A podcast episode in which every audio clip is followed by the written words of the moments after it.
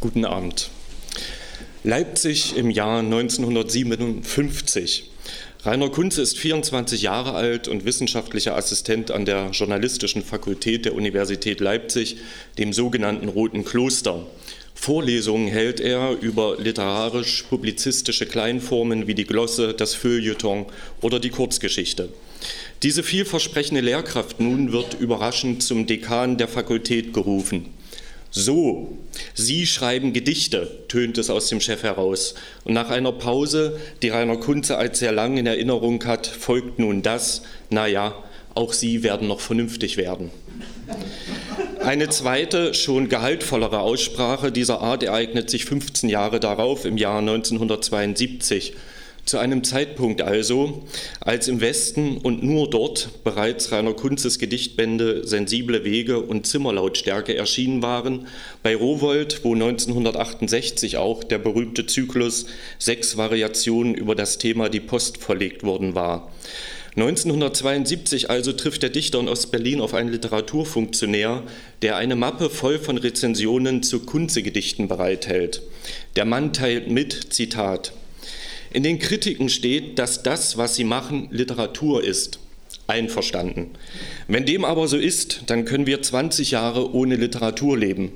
Und dann können wir auch noch 40 Jahre ohne Literatur leben. Zitat Ende. Immerhin, mit der Zahl 40 lag der Mann richtig.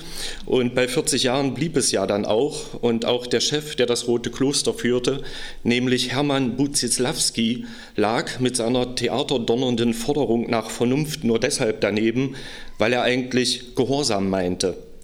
Denn recht eigentlich hat Rainer Kunze immer vernünftige, das heißt ganz und gar transparente Gedichte geschrieben, Gedichte von sprachbildnerischer Klarheit und geistiger Entschiedenheit, und diese Entschiedenheit war und ist eine Wohltat. Wenige aber treffende Worte machen. Rainer Kunze konnte das doch gar nicht anders. Der Dichter, der ein Bergarbeitersohn ist, 1933 im erzgebirgischen Ösnitz geboren, also aufgewachsen in einem Milieu, in dem ein gemütliches Miteinanderschweigen schon als eine gelungene Unterhaltung gilt. Und Kunze wird als Schriftsteller nie viele, sondern sorgfältig gewählte Worte machen. Sein Sprechen erscheint wie dem Schweigen abgerungen. Wie es zur Ankündigung des heutigen Abends heißt, ist er ein Meister in der Kunst des Weglassens, des Eindickens der Sprache durch Reduktion, denkgenau, bildgenau, zielgenau in der Wirkung. Beste Voraussetzungen also für ein breites Leserecho. Erst recht in der bis zuletzt poesieversessenen DDR. Zudem erscheint ja Kunzes Herkunft nachgerade wie für das kulturpolitische Bilderbuch entworfen, nämlich das Arbeiterkind, das als Internatsschüler mit 16 in die SED eintritt, Journalistik studiert, als Dozent dient, von Anfang der 50er Jahre an Gedichte schreibt, bis es 1959 zum politischen Bruch kommt. Bezichtigung konterrevolutionärer Umtriebe, Aufgabe der Universitätstätigkeit kurz vor der Promotion, Herzerkrankung, Arbeit als Hilfsschlosser in Leipzig. Volker Braun schreibt über Kunze in seinem Gedicht R. 1965 veröffentlicht in dem Lyrikband Provokation für mich, Zitat, er hat ein Herz, wie es die Liebenden malen, zwei volle Bögen, die endlich einander begegnen, es pocht den vollen Bogen der Lust aus und den vollen Bogen der Ungeduld, doch wir sagten ihm, dieser simple Hohlmuskel, pocht bisschen viel Lärm aus sich und wir wollen den Schlag der Hämmer hören und nicht den Herzschlag. Zitat Ende. Tatsächlich bezieht Rainer Kunze seinen Posten sozusagen an der Herzlinie der populären deutschen Dichtung. Er verteidigt den reinen Herzton wie die Poesie. Er kann verehren und er scheut sich nicht, dieses Verehren können auszustellen. Das Schöne gilt ihm als eine Erfahrung, der das einschränkende Wörtchen nur nicht voranzustellen wäre. Also voranzustellen wäre. Das Jahr 1959 erweist sich für Rainer Kunze als eine lebensgeschichtliche Stunde Null. Er lernt seine zweite Ehefrau kennen, Elisabeth, Krankenhausärztin im tschechischen Aussich. Die Entdeckung der geistigen und poetischen Landschaften Böhmens und Mehrens beginnt, die in ihrer Wirkung auf das Werk Rainer Kunzes nicht zu überschätzen ist. Milan Kundera, der Autor des Erfolgsromans Die unerträgliche Leichtigkeit des Seins, schreibt 1964 über Rainer Kunze, den er den, Zitat, wahrscheinlich bedeutendsten Dichter seiner Generation in der DDR nennt. Zitat, Böhmen ist für ihn kein touristisches, sondern wirklich ein schicksalhaftes Erlebnis, das in der Mythologie seines Lebens Trost, Harmonie, Stärkung und Verständnis symbolisiert. Und Kunze zeigt einen außergewöhnlichen Sinn für dichterischen Witz und Ironie, für dichterische Ratio und das logische Florett. Tatsächlich läge Böhmen am Meer, wie Shakespeare vermutete, dann wäre Rainer Kunze ein deutsch-böhmischer Seemann, ein tatsächlicher Bohemian. Es wird oft übersehen, dass Rainer Kunze von Beginn der 60er Jahre an als Übersetzer und Nachdichter der wichtigste Botschafter der tschechischen Poesie in Deutschland ist. Dabei blieb das Nachdichten für das eigene Schreiben Rainer Kunzes nicht ohne Folgen. Das Deutsche wäre das Spruchhafte an Rainer Kunzes Dichtung, die Neigung zur Summe und zur gern auch didaktischen Pointe, der Ernst der Ansprache, das Böhmische, das sind Spielfreude und Weltzauber, die Vorliebe für das eingängige Bild, das Volks Volkspoetische dieser Dichtung. Dabei ist Literatur für Kunze immer auch als ein Medium der Lebensführungskunst zu begreifen. Seine Gedichtbände werden jeweils eingestimmt mit als Leitworten vorangestellten Zitaten. So eröffnet der römische Schriftsteller Seneca den Gedichtband Zimmerlautstärke von 1972, Zitat, Bleibe auf deinem Posten und hilf durch deinen Zuruf, und wenn man dir die Kehle zudrückt, bleibe auf deinem Posten und hilf durch dein Schweigen. Und Rainer Kunze half. Wer zum Beispiel in der DDR in den späten 50er oder den 60er Jahren geboren wurde und zu den Lesern gehörte, der las irgendwann Rainer Kunze, den Brief mit blauem Siegel, die bei S. Fischer verlegten Bände mit den blauen Umschlägen. Das war ungeheuer wichtig, auf eine ganz kitschferne Weise erbaulich, zumal in einem Milieu, das es zur Kulturform entwickelt hatte, einem das Wort im Munde umzudrehen. Da halfen Rainer Kunzes Verse Abstand zu halten. Hundertfach kursierten seine Prosa und Lyrik im Osten in privaten Abschriften. Keine Verwertungsgesellschaft Wort wird dem Autor diese Wirkung in barer Münze auszahlen können. 1962 siedelt der 29-Jährige in die ostthüringische Kreisstadt Greiz. Mit dem Umzug von Leipzig weg beginnt Rainer Kunzes deutschlandweite Wirkung als freier Schriftsteller. In Greiz entstehen die Gedichtbände Sensible Wege, Zimmerlautstärke, Brief mit blauem Siegel, die Kinderbücher Der Löwe Leopold, Der Dichter und die Löwenzahnwiese, die Kätzchen sowie der Prosaband Die wunderbaren Jahre, der bis heute weltweit in einer Auflage von einer Dreiviertelmillion erschienen ist. Von den hier genannten Werken erscheint nur eines in der DDR, die Gedichtauswahl Brief mit blauem Siegel, die wahrscheinlich die erfolgreichste Lyrikedition eines einzelnen Autors in der DDR überhaupt ist. In zwei nicht beworbenen, aber sofort vergriffenen Auflagen von jeweils 15.000 Exemplaren gelangt das Buch 1973 über Reklam in Leipzig in die Welt. Die letzte Veröffentlichung von Rainer Kunze in, die, in der DDR. Nachdem er 68 aus der SED ausgetreten war, wird er 1976 aus dem Schriftstellerverband der DDR ausgeschlossen. 1977 siedelt er, reist er in die Bundesrepublik aus, um sich am Rand von Passau am äußersten Südostrand Deutschlands anzusiedeln in einem Haus, das die schöne Anschrift am Sonnenhang trägt, hoch über dem Donaubogen gelegen. 1977 erhält er den Büchnerpreis, die Laudatio hält Heinrich Böll. Es folgen Bücher und Preise und Bücher bis heute. 2011 der Gedichtband für Kinder Was macht die Biene auf dem Meer und 2010 der Gedichtband Lindennacht.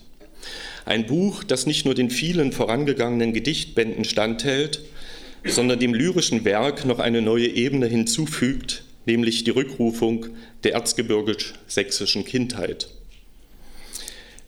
Rainer Kunze gehört zur sogenannten dritten Generation der DDR-Lyriker, die Generation, die auf Becher und Brecht folgte, geboren um 1900, und auf Hermlin und Bobrowski, die Jahrgänge 10 bis 25. Er gehört zur Generation, die mit dem Jahrgang Günter Kunert 1929 beginnt und mit dem von Volker Braun 1939 endet. Dabei ist Rainer Kunze weder eindeutig der Brechtschen noch der sächsischen Dichterschule zuzuordnen. Er ist hierzulande ein Einzelner in ästhetischer, politischer und letzthin kulturell-gesellschaftlicher Hinsicht. Als etwas ganz und gar Eigenständiges erscheint die Wertschätzung der Zivilität, des Alltäglichen und Lebendigen. Der Dichter als ein sanfter Moralist, der Gedichte schreibt, denen die Genauigkeit geistiger Übungen eignet. Es ließe sich von einer Zivilität des Herzens sprechen, für die ich in solcher Art Zartheit hierzulande keine Entsprechung entdecke. Auch nicht für die politische Dimension dieser Dichtung. Vom Beginn der 60er Jahre an war Rainer Kunze nicht etwa ein Dissident oder Reformer, sondern ein entschiedener Gegner der Verhältnisse, die ihn in der DDR umschlossen. Das hatte die Staatsmacht richtig erkannt und auch, dass er in dieser Haltung unter den tonangebenden Kollegen auf verlorenem Posten stand. Seine Gegnerschaft zur DDR hat Rainer Kunze im intellektuellen Milieu des Westens gesellschaftlich isoliert bis in die 90er Jahre hinein. Aber nicht isoliert von den Lesern, die ihm im Westen in genauso großer Zahl folgten wie im Osten. Die ostwestdeutsche Kulturgeschichte, die dieses Phänomen einer kulturöffentlichen Ausgrenzung bei zeitgleich breitester Leserschaft erklärt, müsste noch geschrieben werden. Das Werk aber liegt vor. Eine Tatsachenpoesie, die sich gleichermaßen aus einem starken Sinn für Schönheit und Solidarität speist, Schönheit, die bei Kunze ein Medium der Freiheit ist, nämlich der Vorschein eines gelingenden Lebens. So viel zur Einführung und Jetzt wird Rainer Kunze lesen und dann kommen wir zum Gespräch.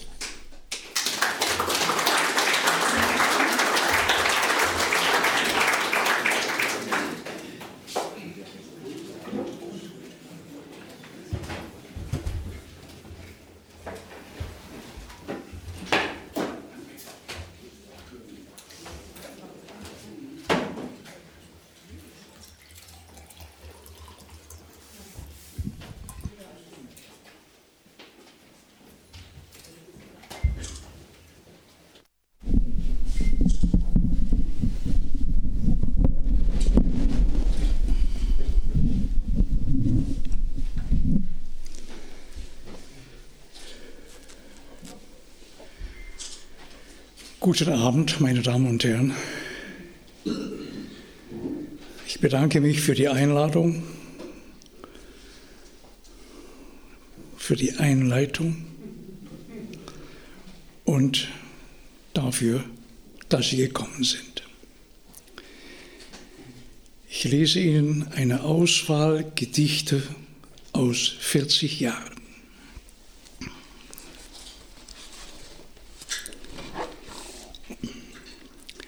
Meditieren. Was das sei, Tochter? Gegen Morgen noch am Schreibtisch sitzen, am Hosenbein einen Nacktfalter, der schläft. Und keiner weiß vom anderen.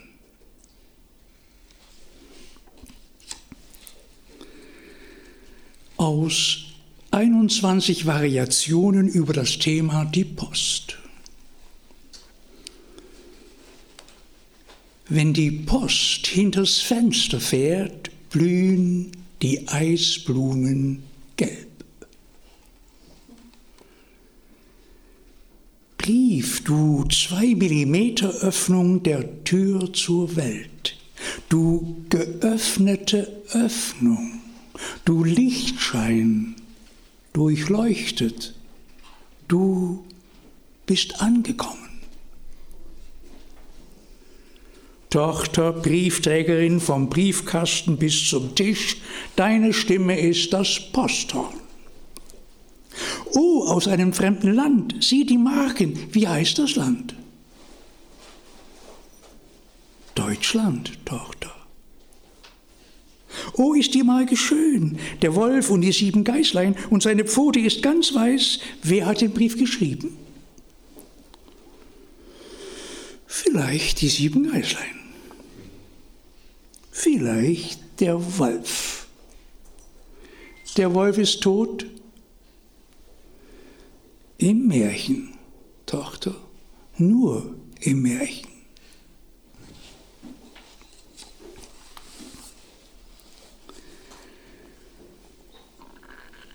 Der Vogel Schmerz. Nun bin ich 30 Jahre alt und kenne Deutschland nicht. Die Grenzaxt fällt in Deutschland Wald. O Land, das auseinanderbricht im Menschen. Und alle Brücken treiben Pfeiler los. Gedicht, steig auf, flieg himmelwärts, steig auf, Gedicht, und sei der Vogel Schmerz.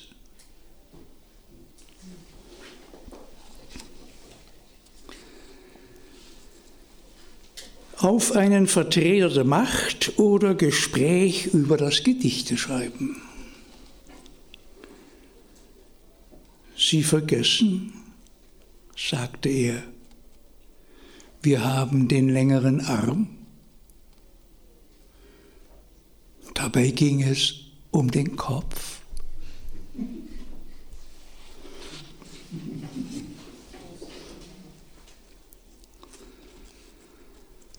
Pfarrhaus. Für Pfarrer weh. Wer da bedrängt ist, findet Mauern, ein Dach und muss nicht beten.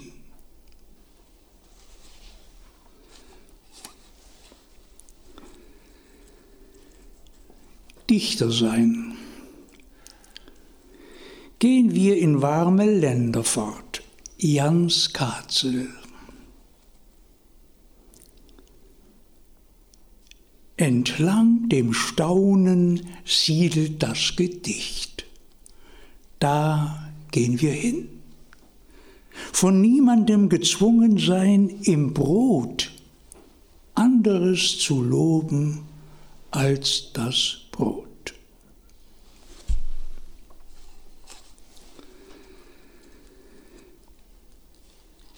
In Salzburg auf dem Mönchsberg stehend nach Ankunft im Westen Europas.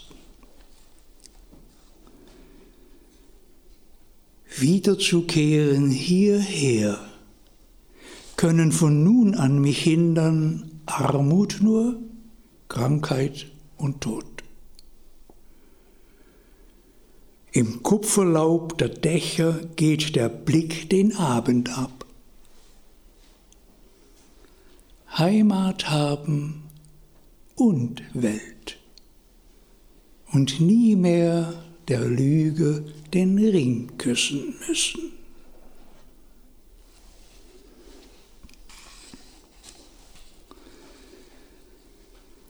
Auf dich im blauen Mantel für Elisabeth, das ist meine Frau.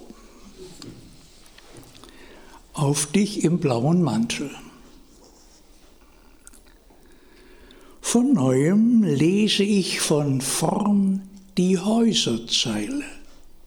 Suche dich, das blaue Komma, das Sinn gibt.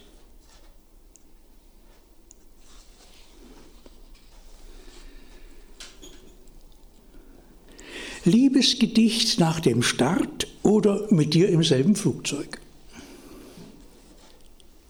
Sieh den Schatten auf der Erde, den winzigen Schatten, der mit uns fliegt. So bleibt die größte unserer Ängste unter uns zurück. Nie ist die Wahrscheinlichkeit geringer, dass der eine viel früher als der andere stirbt.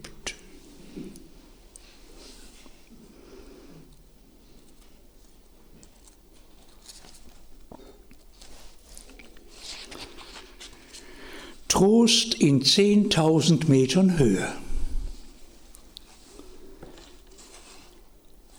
Die Erde ist uns sicher. Nur ist die Erde nicht sicher. Doch sollte sie sich auflösen in unserer Abwesenheit, könnten wir der Schwerkraft ledig gleich weiterfliegen.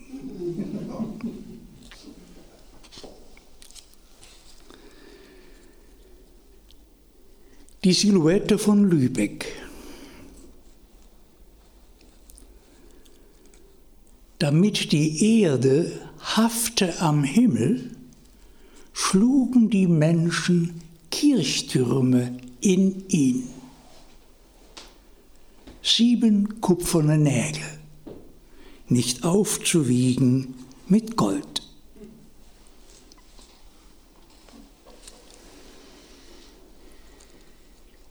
Erasmus von Rotterdam. Er wusste, was Brücken wissen. Sie verbinden über Wasser, was unter Wasser verbunden ist. Doch das eine Ufer war Sumpf, das andere Feuer.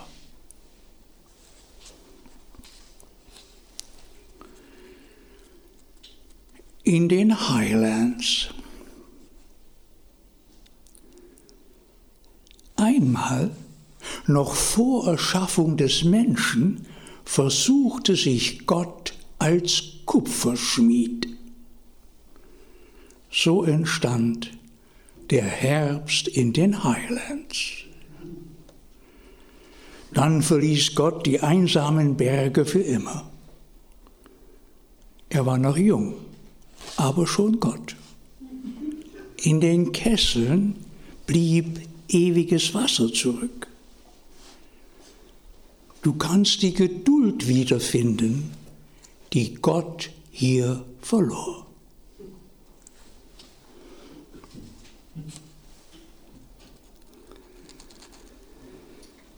In Kanada an Deutschland denkend. Hier ist Raum. Doch nichts, woran du dich festhalten kannst. Nicht einmal die Grabkreuze können sich festhalten an einem Hügel. Bei uns hat alles einen Kern, selbst der Pudel, und sei es der Teufel in ihm.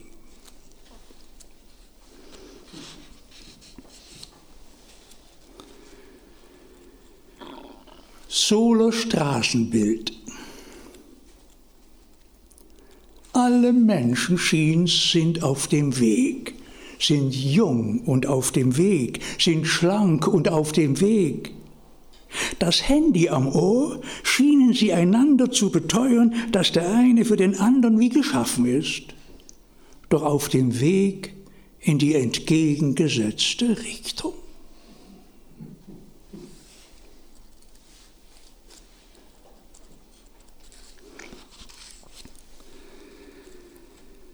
Kreuz des Südens.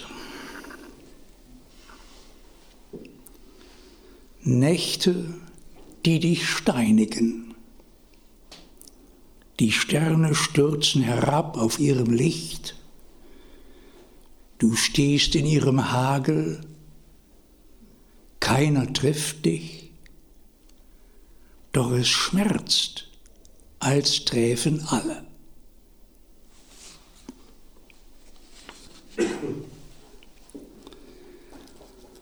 Moment poétique polonais.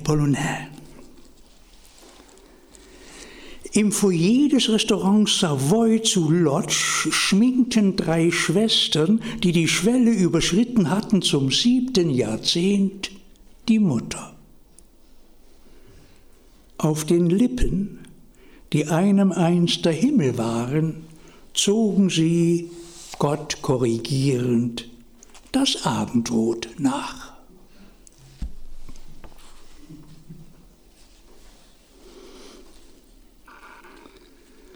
Wladimir Horowitz spielt in Wien zum letzten Mal Mozart.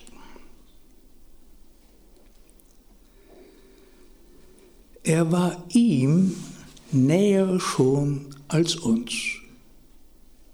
und war gekommen, ihm zurückzugeben, was er von ihm geliehen fürs Leben und spielte es hinüber in die Stille ihm mit einem Fingerschweben, bis uns die Handgelenke schmerzten, warf wir am Ende ihm vom Diesseits zu.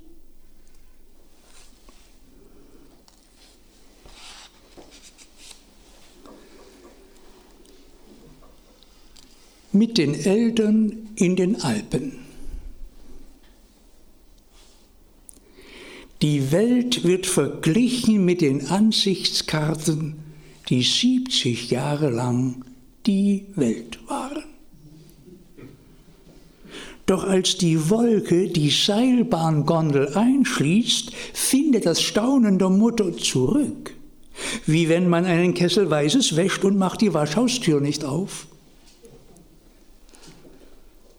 Hättest du den Weg verloren an ihren Gleichnissen, könntest du dich nach Haus tasten.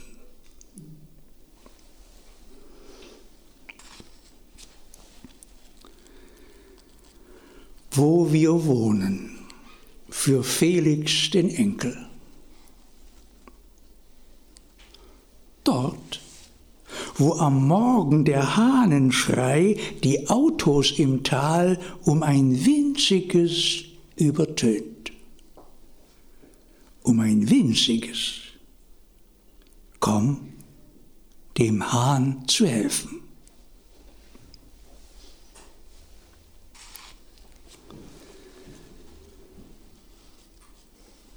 Instandsetzung des Morgens. In der Fliese ein Sprung, ein Haar von deinem Haar. So viele fallen aus, verzeih. Jedes ein Trost. Du bist.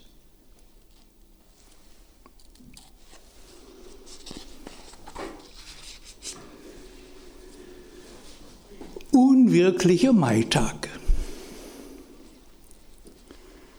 So sehr blühten die Kirsch- und Mostbirnbäume, dass sie sich verwandelten in weißes Gewölk.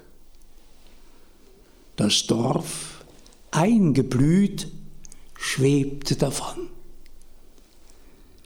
Mit unserem weißen Haar täuschten wir vor, dazuzugehören und wurden schwerelos.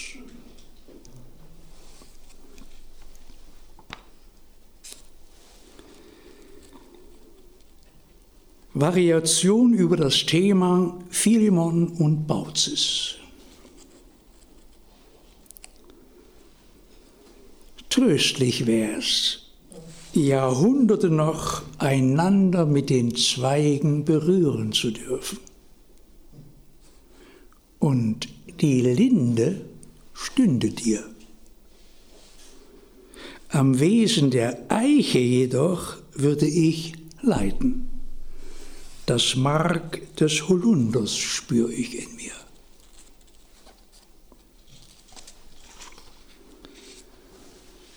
Zweite Variation über das Thema Philemon und Baucis. Wir werden nicht in Ast und Zweig dauern über uns hinaus. Doch wir sind Begünstigte. Wir dürfen noch zu Ende leben unter Bäumen.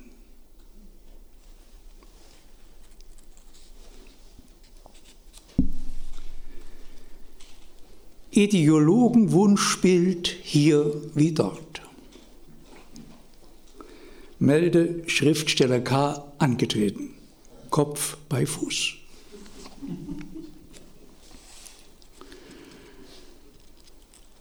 Tagesordnungspunkt der Frieden.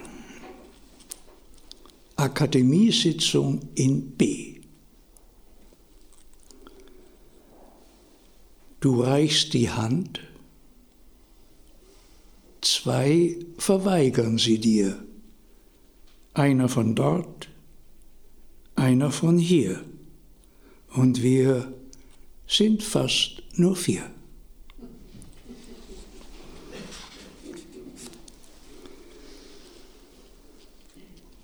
Poetik. So viele Antworten gibt's, doch wir wissen nicht zu fragen. Das Gedicht ist der Blindenstock des Dichters. Mit ihm berührt er die Dinge, um sie zu erkennen.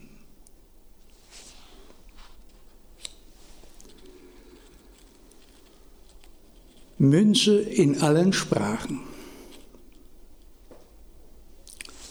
Wort ist Währung. Je wahrer, desto härter.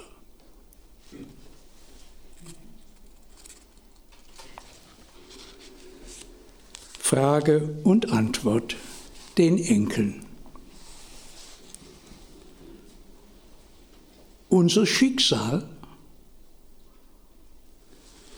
Vieles in uns ist älter als wir. Unsere Rechenschaft? Mit der Wahrheit haderten wir nicht, weil wir uns irrten, sondern stets, weil sie ist, wie sie ist. Unser Rat?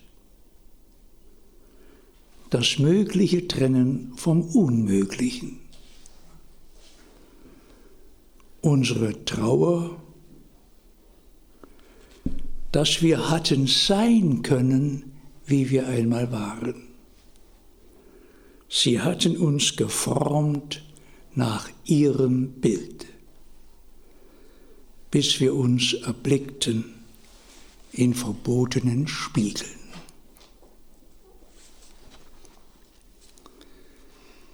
Vers zur Jahrtausendwende. Wir haben immer eine Wahl und sei es uns denen nicht zu beugen, die sie uns nahmen. Ich danke Ihnen.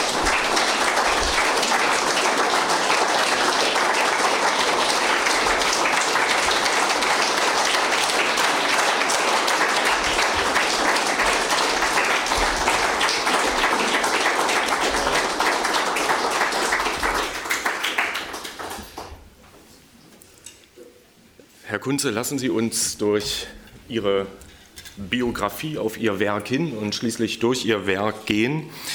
Sie wurden 1933, ich hatte schon erwähnt, in Ösnitz im Erzgebirge geboren, als Sohn eines Bergmannes und einer Heimarbeiterin. Welcher Geist herrschte im Haus Ihrer Kindheit?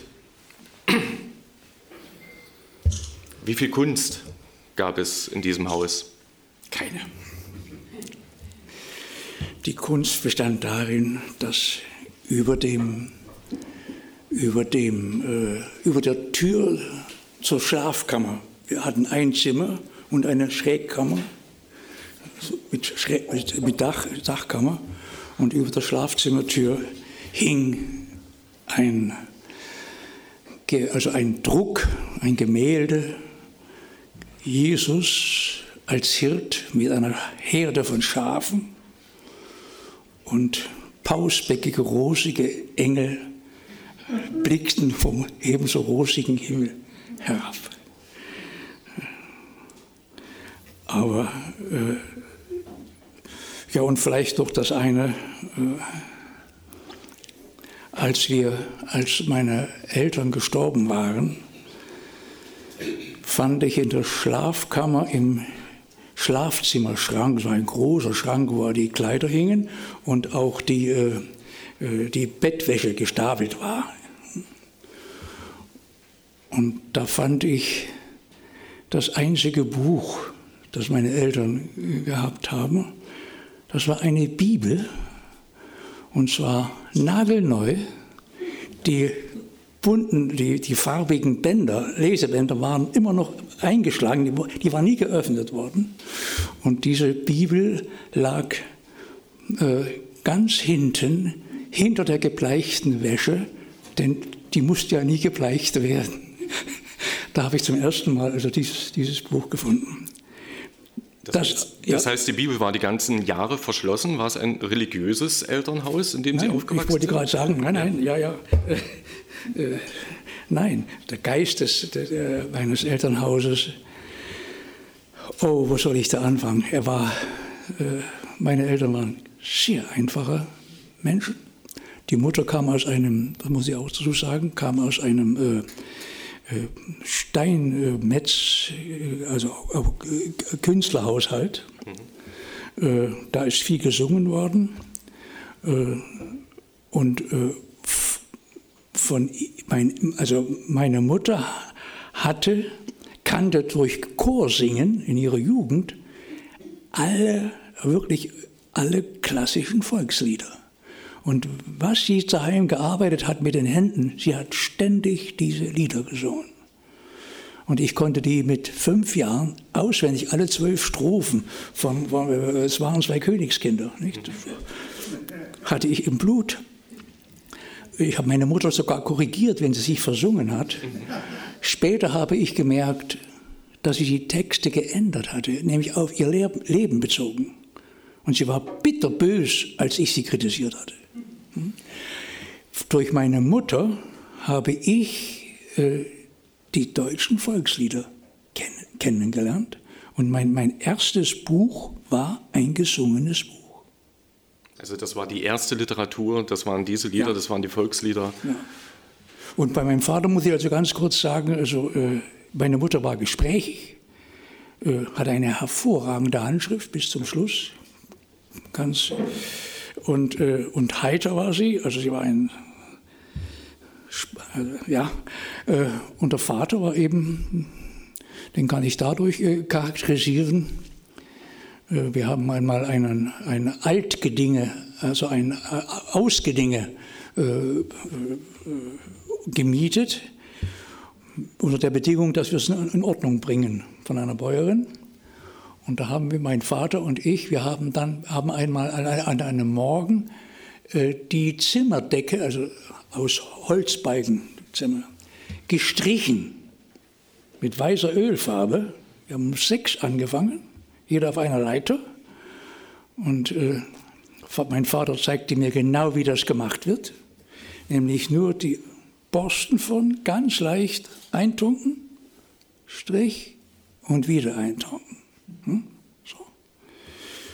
Das haben wir drei Stunden schweigend getan, nebeneinander. Es war schön, sage ich und dann hat Vater, mein Vater das erste Mal das Wort an mich gerichtet und sagte, na? Und das hieß, wir könnten eigentlich mal Pause machen und frühstücken. Das war mein Vater. So lag ich mit meiner These vorhin gar nicht so falsch. Ähm, das heißt, Sie haben also von Ihrer Mutter, könnte man vermuten, den Hang zur Poesie und vom Vater die Präzision.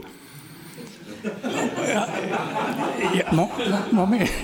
Äh, äh, das muss, da muss ich noch was dazu sagen. Das stimmt tatsächlich, mhm. was die Präzision betrifft, mhm. denn er war ein Handwerker und er hat, mir, hat mich als Jungen, kleinen Jungen, immer mitgenommen, wenn es irgendwie jemand so privat was gemacht hat. Er hat alle, alle Handwerke, in alle Handwerke, ich würde sagen, hineingepfuscht, aber eben mit Präzision, großartig gemacht. Und seine Rede war immer, das habe ich, das ist mir auch äh, äh irgendwie, das habe ich richtig äh, verinnerlicht als kleiner Junge schon. Was wir machen, machen wir richtig oder gar nicht. Hm? Und dann weiß ich noch, wenn er über Holz äh, äh, äh Elektrokabel gelegt hat, also so Lichtleitung, hm? aber 30 Zentimeter immer ganz genau 30 cm und mit der Wasserwaage. Und, ähm, und wenn ich dann mal etwas falsch gemacht habe, war dreht immer, es muss Archie sein, es muss auch schön sein.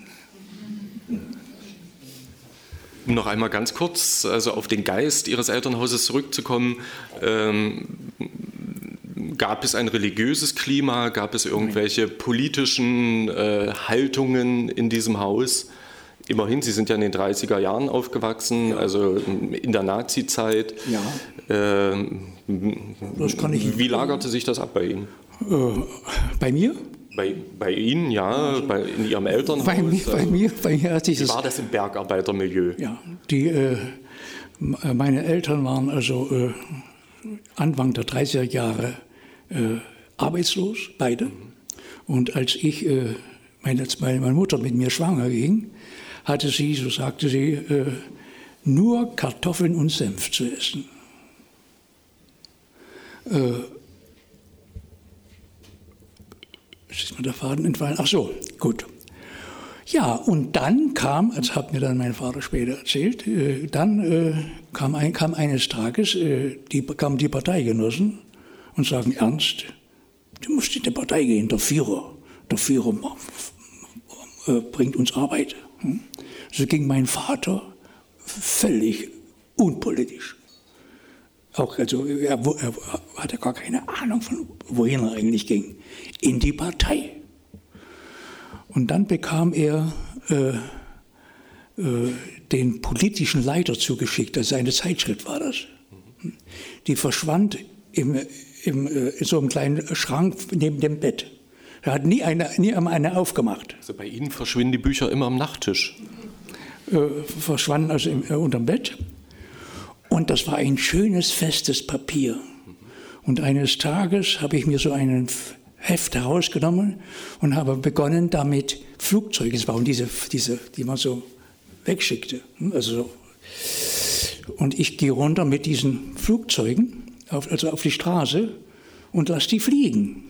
Und da kommt mein Vater aus dem Berg, also vom Schach, der Schicht zurück, sieht das und das war die einzige Ohrfeige, die ich je bekommen habe von ihm, aber die saß. So hat sich das bei mir niedergeschlagen. Alles klar. Das heißt, Sie haben wahrscheinlich auch keine gute Figur im Jungvolk gemacht. Äh, ich war, ich hatte von klein auf, also als Säugling, äh, schweres Ekzem war Asthmatiker. Und dann gehen sie mal ins Jungvolk. Ich, konnte, ich war immer der Letzte, ich konnte überhaupt nicht, nichts machen eigentlich. Und äh, das war aber klar, dass man da in, ins Jungvolk ging.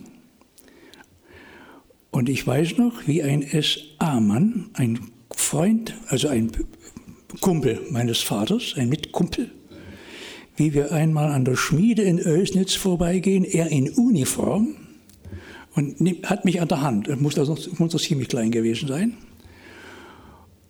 Äh, und das habe ich ihm gesagt, äh, wie, wie schwer es mir ist, mich im, im Jungvolk zu, überhaupt dort zu halten. Also ich, ich habe erzählt, wie das wird, wird ja, werden Geländespiele gemacht und ich kann alles nicht mitmachen. Und da habe ich ihm gesagt, ich, ich, ich gehe nicht mehr ins Jungvolk.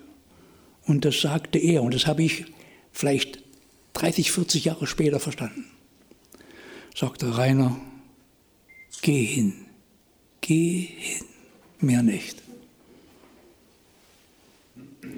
Wie haben Sie dann das Frühjahr 1945 erlebt? War das für Sie ein Zeitenwechsel? War das eine Befreiung? Wie haben Sie das?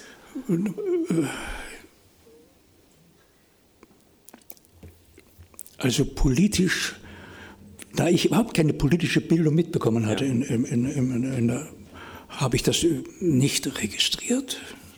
Das nicht. Aber was also äh, ganz, ganz wichtig war, äh, ich war kein besonders guter Schüler. Also in bestimmten Fächern, Mathematik und so weiter, da gab es, was heißt Mathematik? Das, das Wort konnten wir, kannten wir gar nicht in der Dorfschule. Das war Rechnen. Nicht? Und das war schon schwierig für mich. äh, äh, da gab es, eine, gab es einen Neulehrer oder Junglehrer, wie das damals hieß. Und äh, dem, äh, also, der konnte mit meinen Aufsätzen etwas anfangen. Und da kam, das, kam es dazu, dass er durchsetzte, dass ich von der sechsten in die achte Klasse vorversetzt wurde in der Grundschule, um auf die, auf die ersten, in, die, in einer der ersten Arbeiter- und Bauernkinderklasse, äh, neunte Klasse in der Oberschule zu kommen.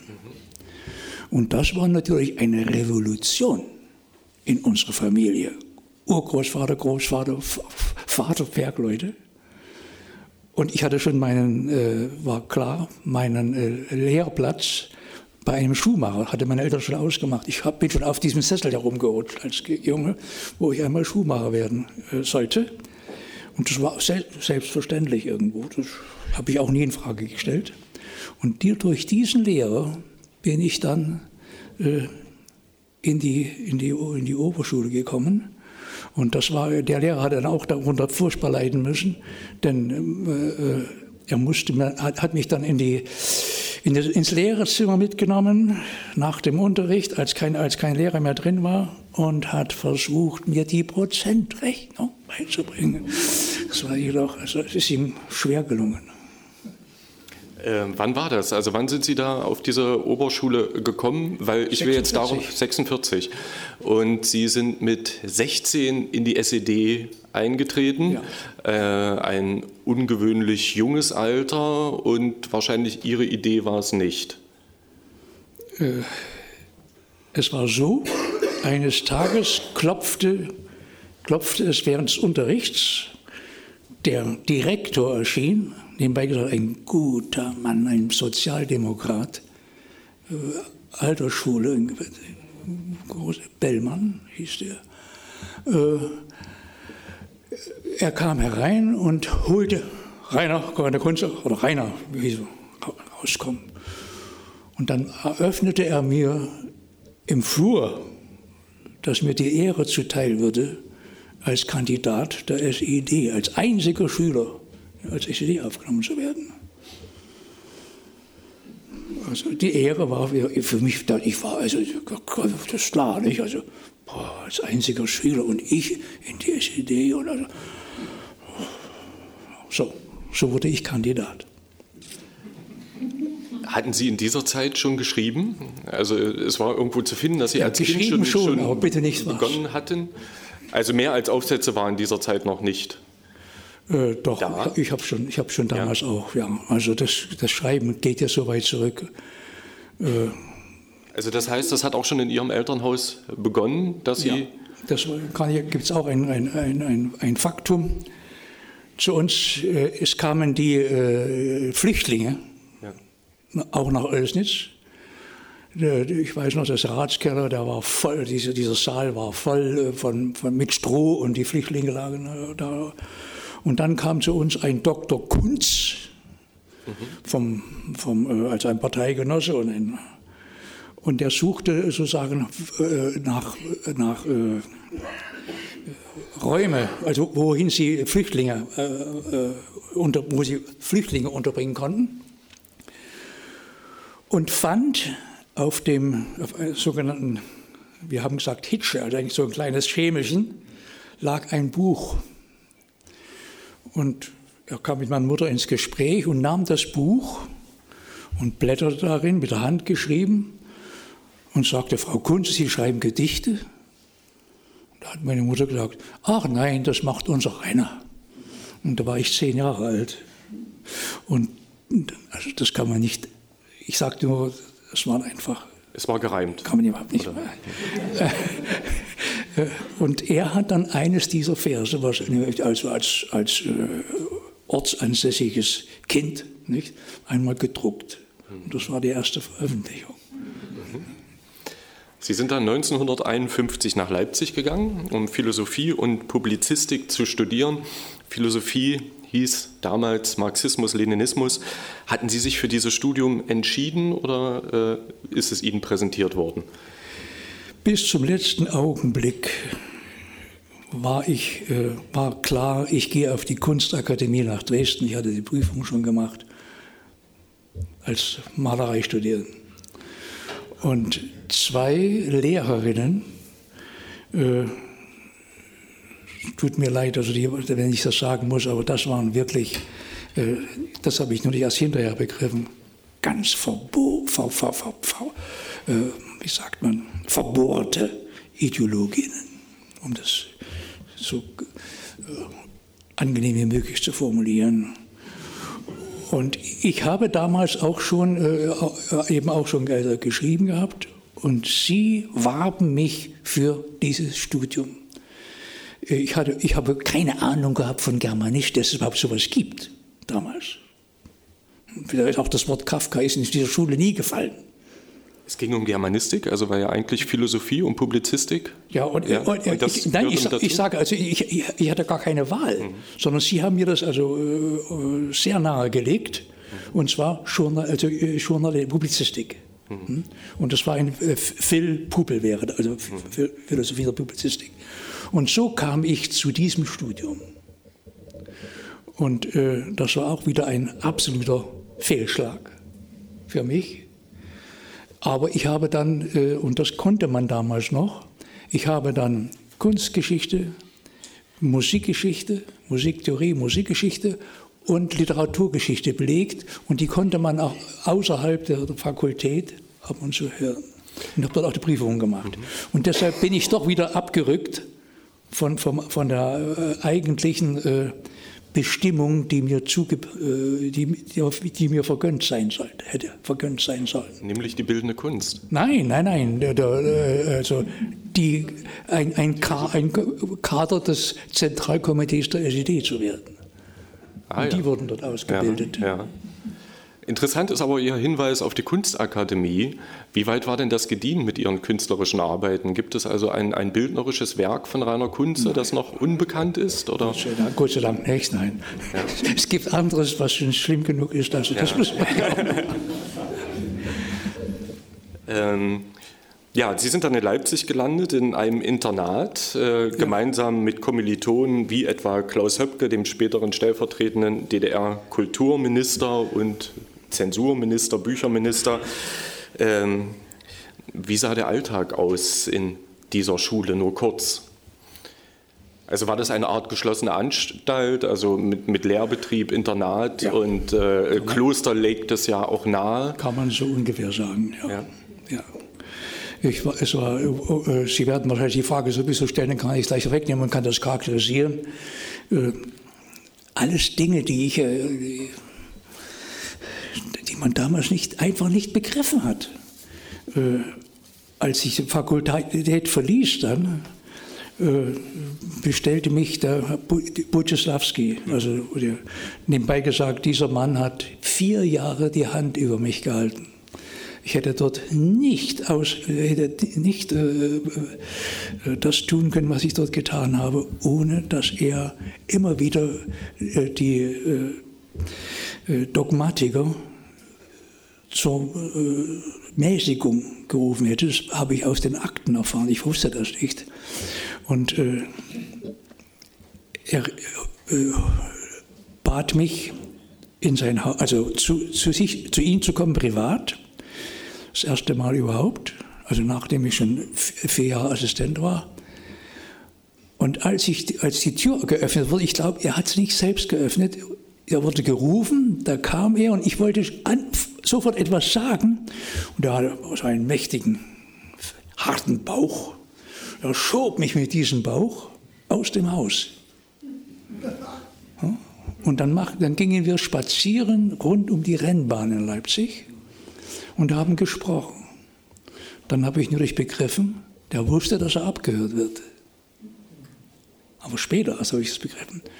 Und bei uns war die Brigitte Klump hat darüber geschrieben, die hat das gewusst, war jedes, wir hatten diese Lautsprecher im, in, in, in, den äh, Räumen des Internats, In jedem Raum war ein Lautsprecher und in dem Lautsprecher, aus dem Lautsprecher kam nicht nur die gesteuerte Musik, die gesteuerten Sendungen, die zentral eingestellt wurden, sondern da war auch der, äh, das, Abhör, das Abhörgerät drin.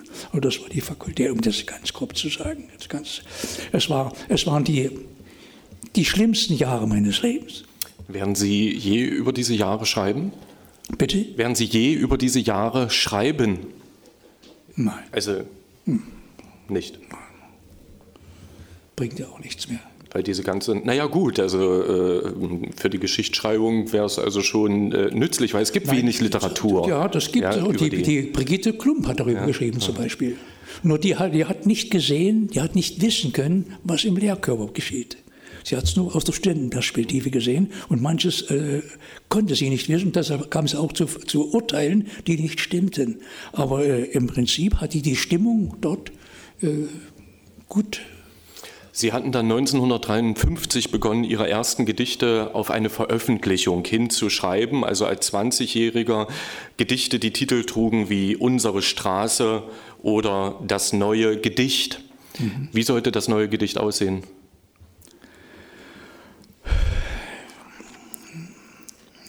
Unser ein Professor, Eildermann hieß er, hielt eines Tages eine Vorlesung äh, über ein Gedicht von Juri Bresan, dem sorbischen Dichter. Äh, und dieses Gedicht hieß Der Plan. Und dieses Gedicht war abgedruckt auf der ersten Seite des Neuen Deutschland und es nahm die ganze Seite, wenn ich mich nicht täusche, die ganze Seite ein. Und dieses Gedicht wurde uns also als das Meisterwerk überhaupt hingestellt.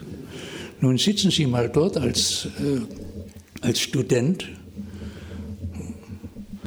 schreiben Gedichte. So müsste man nicht, so. so. Äh, es gibt Gedichte, es gibt Gedichte, tut mir leid, äh, Johannes Erbecher hat wunderbare Gedichte geschrieben, aber auch unmögliche. Und diese un Unmöglichen ich habe wollen wir nicht mehr sprechen. Jedenfalls, äh, die, da braucht man nur Stalin auszuwechseln gegen Hitler. Und es gibt, ich habe ein, äh, ein Archiv, ein Gedicht äh, aus, aus der Hitlerzeit, da braucht man nur Stalin einzusetzen. Das war fast konkurrent. Hm. Während des Studiums haben wir, hätte ich zumindest, äh, äh, wenn ich äh, hätte, nein, hätten wir, haben wir, ich habe Gott sei Dank ab und zu auch einmal Bloch gehört, was verboten war für uns, aber hätten wir eigentlich nie wirkliche Literatur kennengelernt sondern immer die sowjetische Literatur und was, was die Vorbilder waren. Erich also Sie hatten so als geschlossene Anstalt, also Ihren eigenen Auch. Literaturdozenten, ja. Ihren eigenen Philosophiedozenten, ja. ja. so damit alles äh, gut äh, beobachtet und Das waren unsere Vorbilder. Und sich dann da durchzudenken, erstmal durch, durch diese Partei sich hindurchzudenken, durch dieses, dieses Studium und durch die, äh, diese Vorbilder, und zu begreifen, lernen, äh, was das wirklich ist. Das hat zehn Jahre gedauert.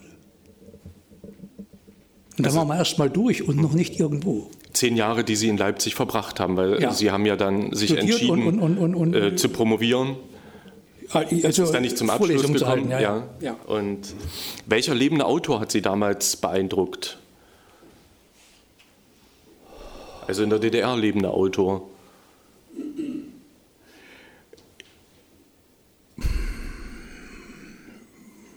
Ah, bei einem, ja, pardon. Äh, wenn, wo, wenn ich, wo ich wirklich von einem Autor sprechen kann, war Popowski. Mhm. Und dann Huchel, diese beiden. Das waren, das, waren dann schon, das waren dann schon Maßstäbe für mich, Kriteriensetzer.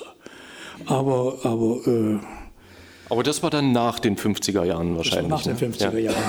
Ja. Und sonst, äh, von den sowjetischen, ja, sowjetischen Autoren, sagen wir russischen und sowjetischen Autoren, aber aus der Sowjetzeit war es eigentlich Maxim Gorki. Mhm. Das hat mich, weil er ganz nah an der Wirklichkeit war und das hat mich tief, das hat mich beeindruckt. Nexö eigenartigerweise. Mhm. Gibt's, von, von Nexö gibt es eine Erzählung, die mich beeindruckt hat. Äh, aber es ist, es ist äh, pardon, auch gerecht Brecht.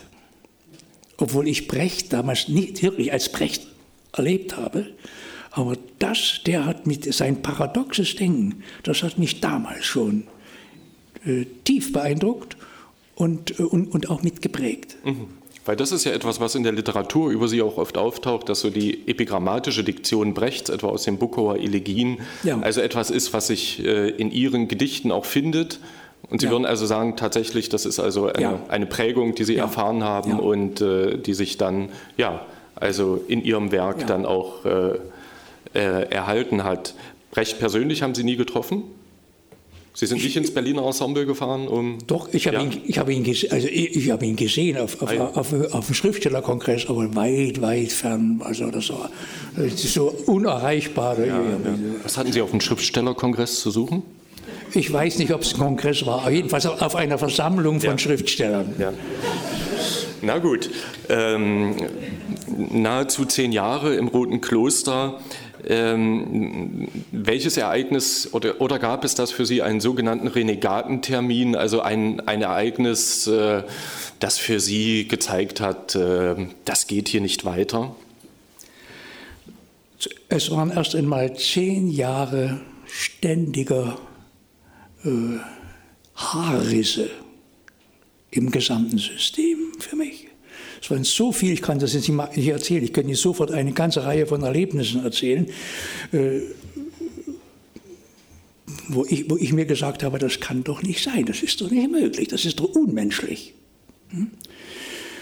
Und dann kam Ungarn, das war ein ganz großer Einschnitt.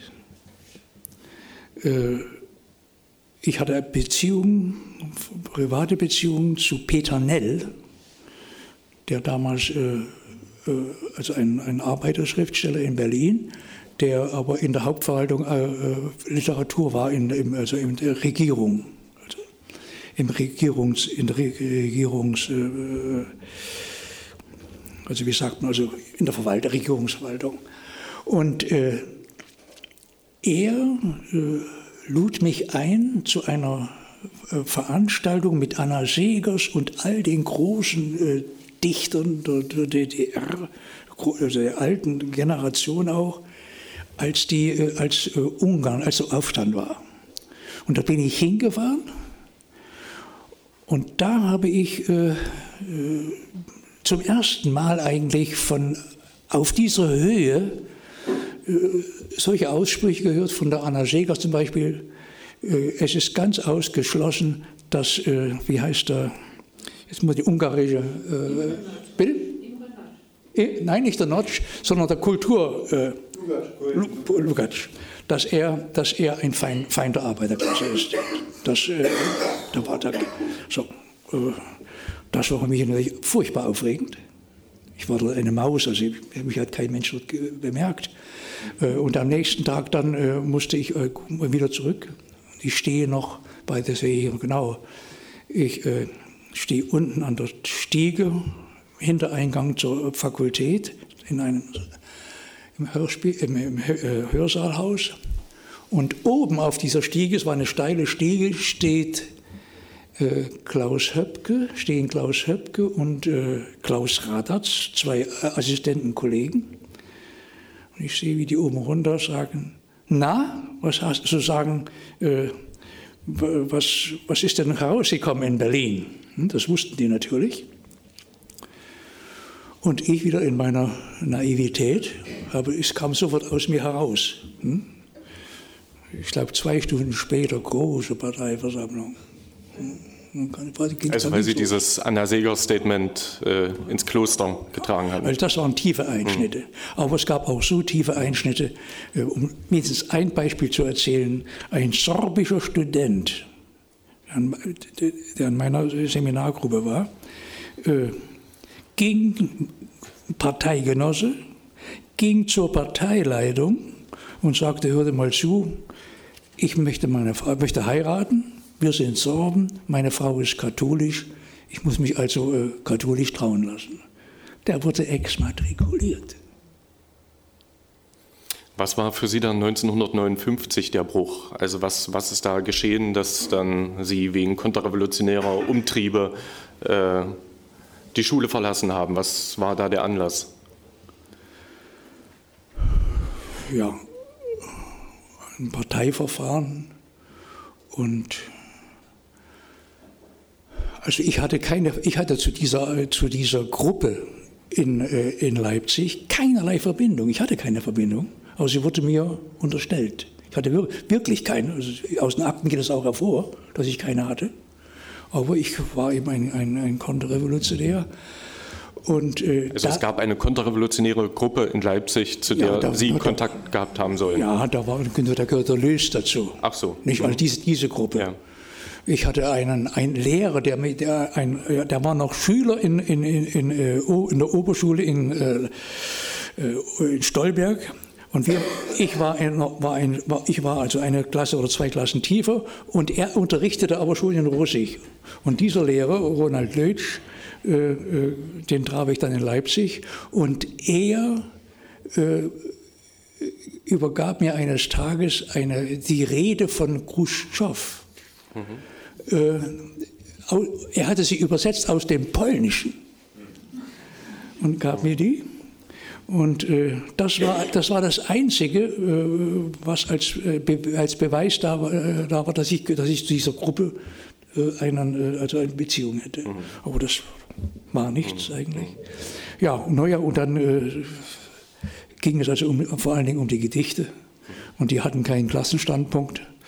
Das waren dann also 1959, man muss erwähnen, also dass Sie eigentlich in diesen Jahren schon ganz gut publiziert haben. Also 1955 erschienen im Mitteldeutschen Verlag erste Gedichte in der Auswahl Die Zukunft sitzt am Tische. Da waren zwölf Texte von Ihnen versammelt, ein illustrierter Band, wo auch andere Autoren veröffentlicht hatten.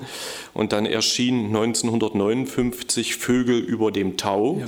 Liebesgedichte und Lieder. Und das waren dann schon eben diese Gedichte, die nicht mehr äh, ja. Präsan-mäßig. Äh Mir wurden die Gedichte von Mao Zedong vorgelegt und wurden gesagt, das sind auch Liebesgedichte und die haben einen Klassenstandpunkt. Und, einer, und ein, ein, ein, ein, ein Mann wie Sie kann nicht, oder wie du in dem Fall, also kann nicht sozialistische Studenten sehen. Aha. Mhm. Und dann sollte ich also natürlich, Sie wollten, ich sollte nicht entlassen werden, sondern ich sollte mich distanzieren. Erstens von meinen Gedichten, mich entschuldigen und alles eingestehen. Ich hatte nichts einzugestehen in dieser Hinsicht. Äh, und äh, dann habe ich gekündigt. Denn unter diesen Bedingungen konnte ich keine Menschen mehr äh, mit erziehen. Es war ganz unmöglich. So, und dann kam eben dieser Butcheslawski und hat etwas ganz Außerordentliches gemacht in meinem Leben, denn er hat meine Kündigung, das war ja eine unglaubliche Geschichte. Jemand kündigt Genossen und also stellt sich gegen das gesamte Kollektiv. Ich hätte mit, mit Schimpf und Schande vertrieben werden müssen. Und er hat äh, einen Aufhebungsvertrag ausgehandelt. Und damit war ich sozusagen in, äh, nicht in Ehren, aber immerhin, ich war formal ordentlich entlassen und konnte, äh, zum, äh, also konnte mir Arbeit suchen damit. Und dort, dadurch habe ich eine Stelle bekommen als Hilfsschlosser im Schwermaschinenbau in Leipzig. Mhm. In einer gewissen Weise war das ja dann ein, ein Befreiungsschlag für Sie. Ja. ja? Und 1959, 60 und das beginnen jetzt die Jahre, in denen Sie äh, den Blick äh, nach Böhmen und Mähren richten. Sie lernen 1961 äh, Ihre Frau kennen, obwohl Sie eigentlich nicht nach Böhmen reisen konnten. Ja. Sie haben sie schriftlich kennengelernt. Wie ist das gelaufen?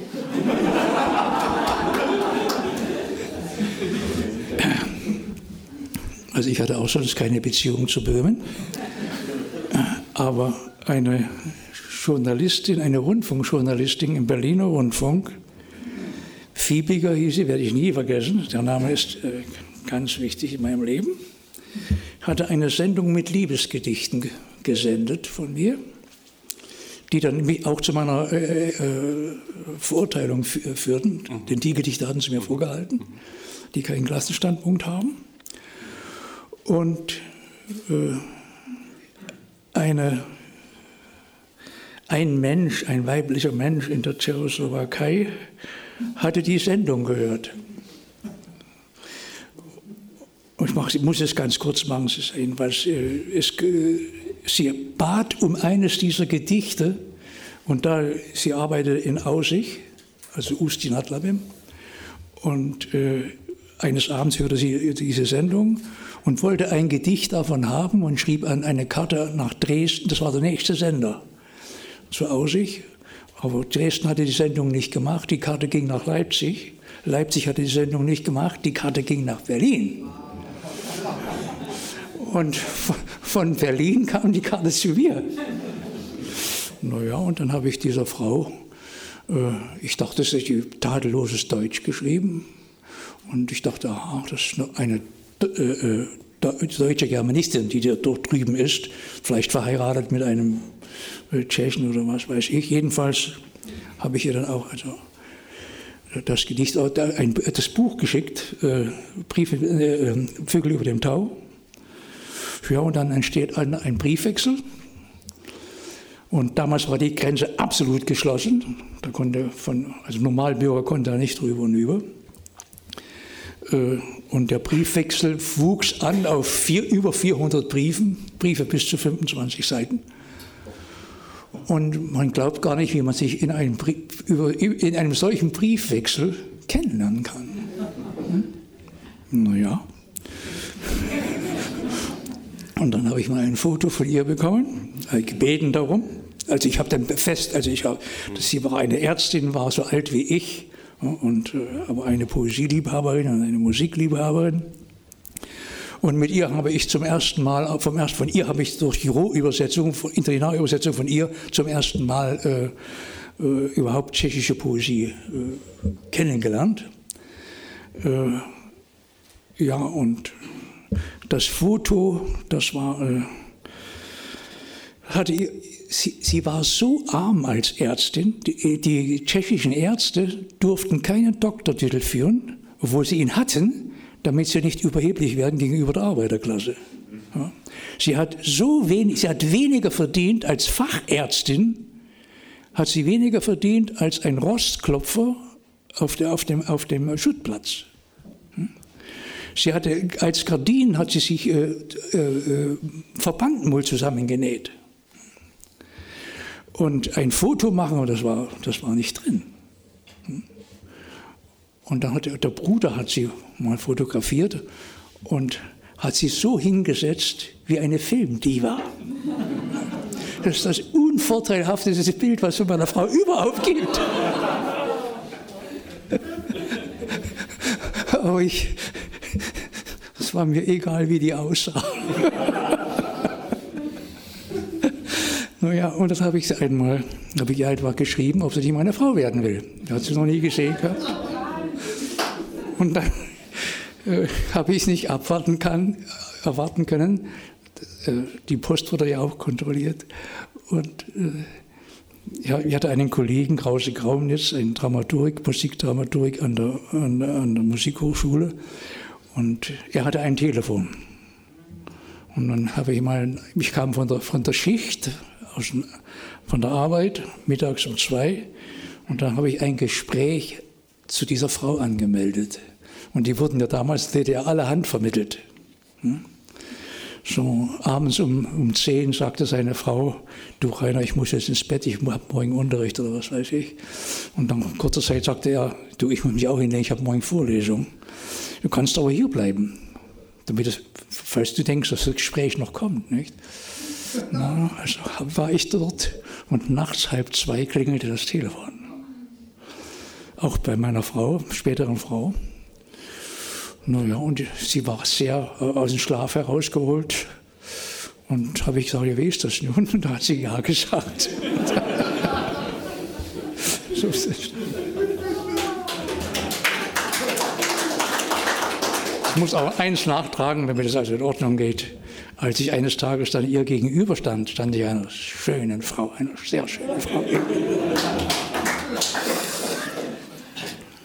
Ähm, Ihre Frau ist in die DDR gezogen und Sie konnten dann aber auch ab 1961, 62 nach Tschechien, also in ja. die Tschechoslowakei reisen. Ja. War das da etwas so ganz anderes als das, was Sie äh, in der DDR-Literatur an, an, bislang erlebt hatten, absolut. was die Tschechen zu bieten absolut, hatten? Absolut. Was war so das ganz andere, ganz knapp? Ich kam eigentlich zum ersten Mal mit moderner Poesie in Berührung. Der tschechische Poetismus aus der 20er Jahre äh, war für mich eine Offenbarung. Und ich lernte die großen, wirklich die großen tschechischen, die lebenden tschechischen Dichter kennen. Seifert, Holland, Rubin, äh, Skazel, Milan Gunda, Ludwig Gunda. Es standen Freundschaften. Und da ich äh, mehrmals längere Zeit drüben war, das geschah da, äh, war, da, äh, war so zustande gekommen, die Tschechen hatten damals über 500 Theater der Poesie. Das waren Laientheater, die abendfüllend mit Regie Poesie auf die Bühne brachten. Und meine Frau kannte viele Patienten und auch welche, die in dieser Aussiger, äh, in diesem Aussiger äh, Gremium mitwirkten. Und so kam es zu einer offiziellen Einladung an mich, doch mal einen Abend deutsche Poesie dort zu machen. Und da konnte der Schriftstellerband der DDR auch nicht gerade Nein sagen. Das ging schwer. Und so kam ich in die Tschechoslowakei unter anderem das erste Mal mit einer Reisegruppe. Das war können Sie kurz erläutern, Poetismus, was ist das? Äh, es ist eine Strömung. Die hat, äh, es, es, gibt ja den Surrealismus und ja. diese ganzen Strömungen. Und die, äh, diese, diese, der Poetismus ist eine rein tschechische äh, Strömung mit wunderbaren, äh, originären Bildern, einer großen äh, menschlichen Wärme, feiner Selbstironie für mich war etwas ganz anderes äh, als, als äh, Hölderlin oder, oder, oder auch Claudius. Es war, es war eine andere Welt. Und die war mir sehr, sehr nah. Und wiederum auch etwas, also nach dem, was Sie jetzt schildern, was Sie auch in Ihrem Schreiben geprägt hat. Ja, das ist, ja, ging, also das, das ist, äh, ging gar nicht anders. Ja, ist, ja. Das, ja. Sie sind ein Poetist. Nein, nein, nein, nein, nein, nein, nein, nein, nein. Stimmt nicht. Nein, aber es, ja. es, das war eine, eine Sache. Und dann habe ich eben es, mich in das Werk von Skazel vertieft. Mhm. Und Skazel ist also einer der großen Dichter des 20. Jahrhunderts. Er ist also gestorben. Äh, und habe begonnen, äh, tschechische Poesie zu übersetzen. Mhm. Und vor allen Dingen also Skazel. Äh, willst du nicht steinigen, musst du ein Stein in, in deinem Herzen sein und so erbarmen dich der Deinigen. Nie warf ein Stein mit einem Stein. Das ist ja große Poesie, nicht? Die laubigen Laubfrösche bitten laut, der Morgen stellt sich häufig taub und blind, mit Laub auf den Stimmen, mit Zungen betaut, für alle, die im Herzen barfuß sind. Na, wenn das keine Poesie ist. Das sind Offenbarungen. Hm? Sie siedelten sich dann 1962 in Greiz an, ja. auch nicht gerade zentral gelegen, aber Sie sind ja der Mann aus den Bergen. Ich war Die nie zentral. Sie waren nie zentral. äh, was war der Grund, sich in Greiz anzusiedeln? Wahrscheinlich ganz Arbeitsstelle meiner Frau. Ganz, äh, die Arbeitsstelle Ihrer Frau wahrscheinlich, ja, ja, ja. dort. Und äh, dann erscheint 1963 äh, der Band Widmungen in einem kleinen westdeutschen Verlag. Ja. Ähm, ein Band, den Sie als Ihr Opus 1 bezeichnen. Ja. Was hatte dieser Band, was die Bände davor nicht hatten? Also warum ist das, warum beginnen Sie damit Ihre, Ihre Werklinie? In, in, dieser Band ist in völliger innerer Freiheit geschrieben worden. Mhm. Wie war das möglich, dass der im Westen erscheint, 63? Der Verlag hatte mich eingeladen. Wie er auf mich gekommen ist, weiß ich ja. jetzt nicht.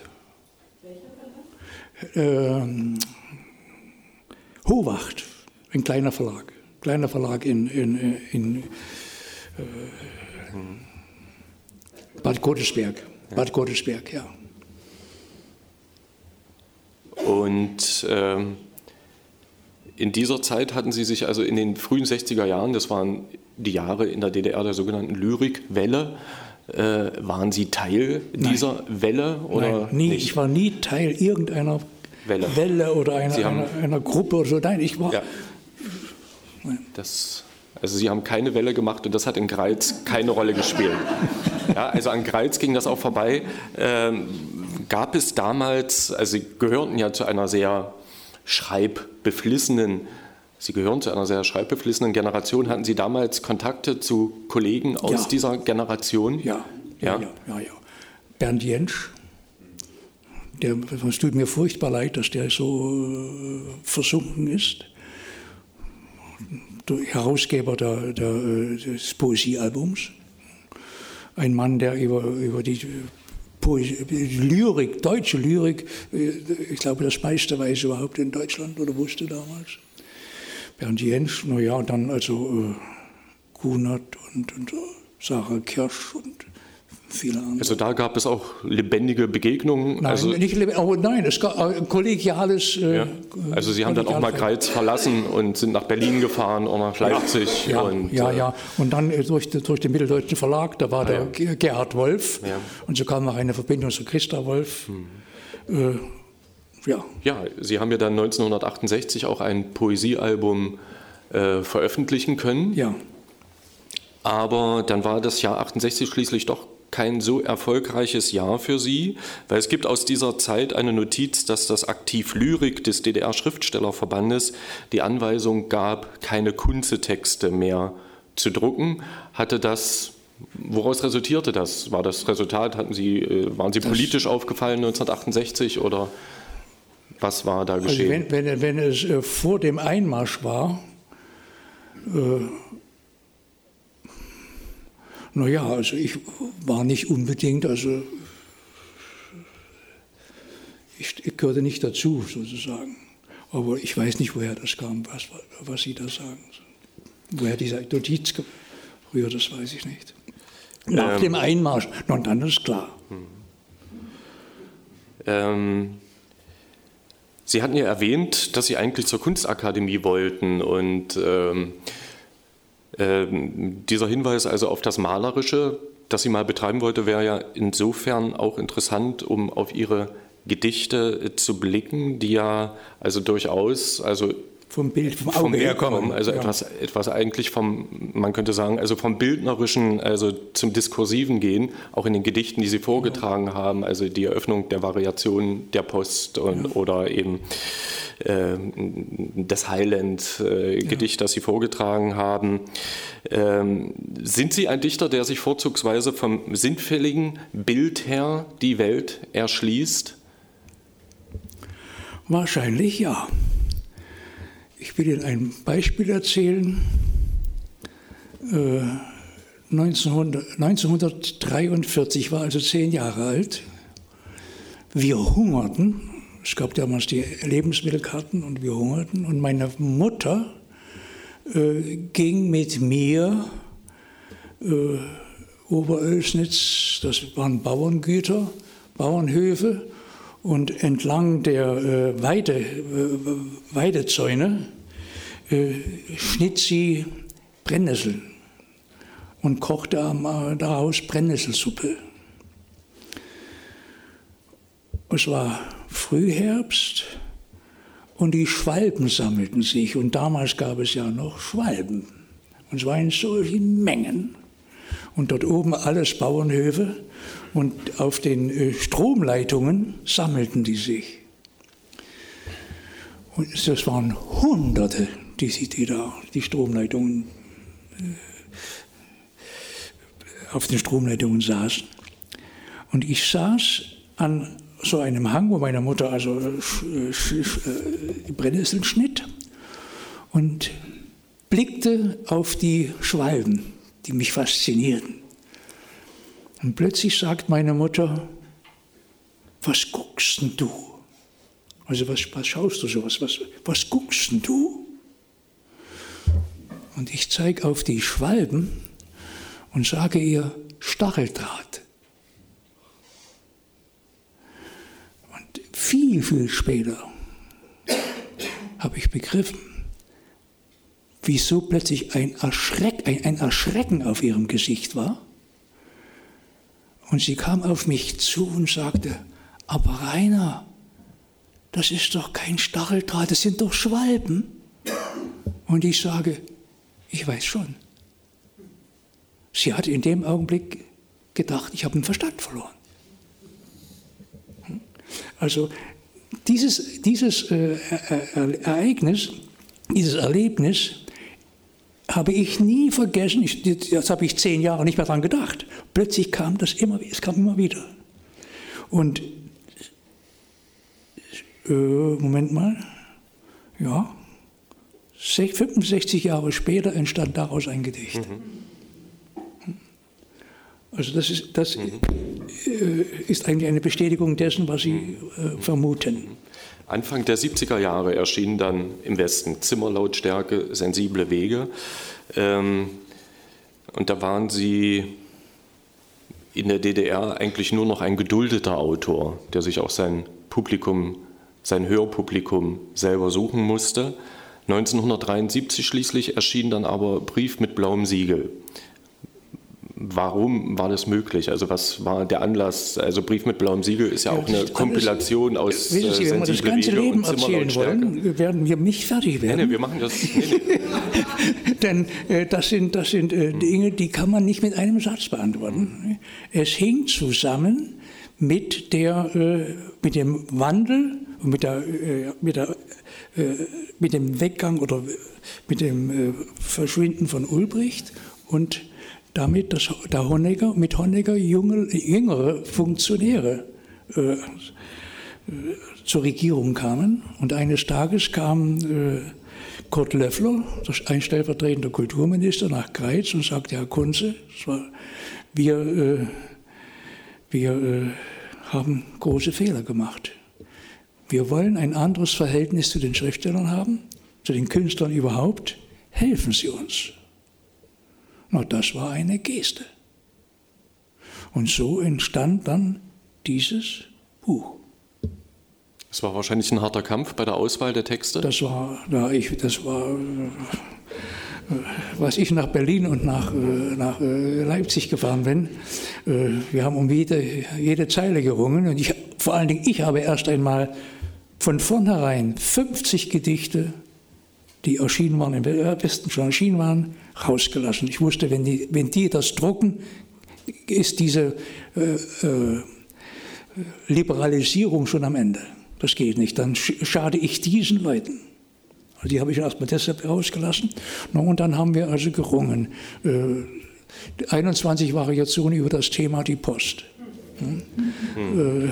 Also das, das ging nun überhaupt nicht. So, und dann haben wir also, äh, also eine Auswahl. Also habe ich eine Auswahl gemacht. Aber ich wollte mit dem Buch kein falsches Bewusstsein schaffen. Also habe ich gemacht 1, 6, 8, die Nummern mhm. über die einzelnen Teile. Ja, das geht nicht, da merkt man doch, dass da was ausgelassen ist. Mhm. Und so ging das hin und her. Also, da haben wir gerungen, ja. Immerhin mit einer Auflage von jeweils 15.000 Exemplaren. Ist das eine Auflage, die Sie bei einem späteren Gedichtband nochmal erreicht haben? Äh, Zimmerlautstärke hat 130.000. Äh, Insgesamt dann? Nein, äh, verkaufte, verkaufte Exemplare ja. oder wie? Ja, aber. Also, nein, Zimmerlaut, dieses, ja. dieses eine Band, weil Sie mhm. sagten, ja, in, in der DDR meinen Sie, ja. oder? Nee, also hier war ja, also dieser Reklamband hatte eine Auflage von 15.000 ja. Exemplaren. Ja. ja. Und das ist ja also für eine Startauflage eines Lyrikbandes ja. unerhört. Also jetzt unabhängig davon, wenn Nachauflagen kommen und so weiter. Ja. Das sind ja Zahlen unwahrscheinlich. Ja. Nun haben Sie ja dann leider die wunderbaren Jahre geschrieben. Es hätte ja etwas besser weitergehen können. Ich glaube, wir müssen Nein. auf Wie bitte? War nein? Nicht, war schon nicht mehr, nein, nein, ja. das war schon nicht mehr, nicht mehr möglich. Ja. Aber das sind Dinge, die kann man ja, jetzt nicht erzählen. Ähm, und die Veröffentlichung dieses Buches führte dann dazu, dass Sie 1976 aus dem Schriftstellerverband ausgeschlossen worden sind und dann schließlich 1977 ausgereist sind. Ja. Warum? War nichts anderes möglich? Ja, ich bekam von, von äh, also äh, die Stimmung war entsprechend vorbereitet, und zwar in der, in der ganzen DDR. Hm. Äh, und ich bekam von zwei Seiten fast gleichlautend eine gezielte Indiskretion mitgeteilt aus dem Politbüro, dass ein Prozess ins Auge gefasst sei. Äh, aber dieser Prozess werde nicht von allen gewollt. Und diejenigen oder zu denen, die das Prozess nicht wollten, gehöre Honecker.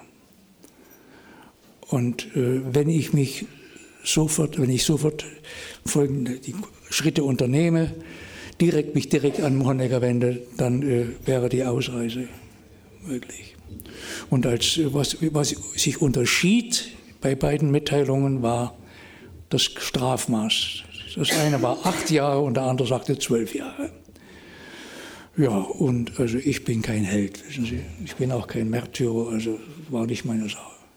Und dann haben wir doch, hat meine Frau gesagt, also gut, wenn das so ist.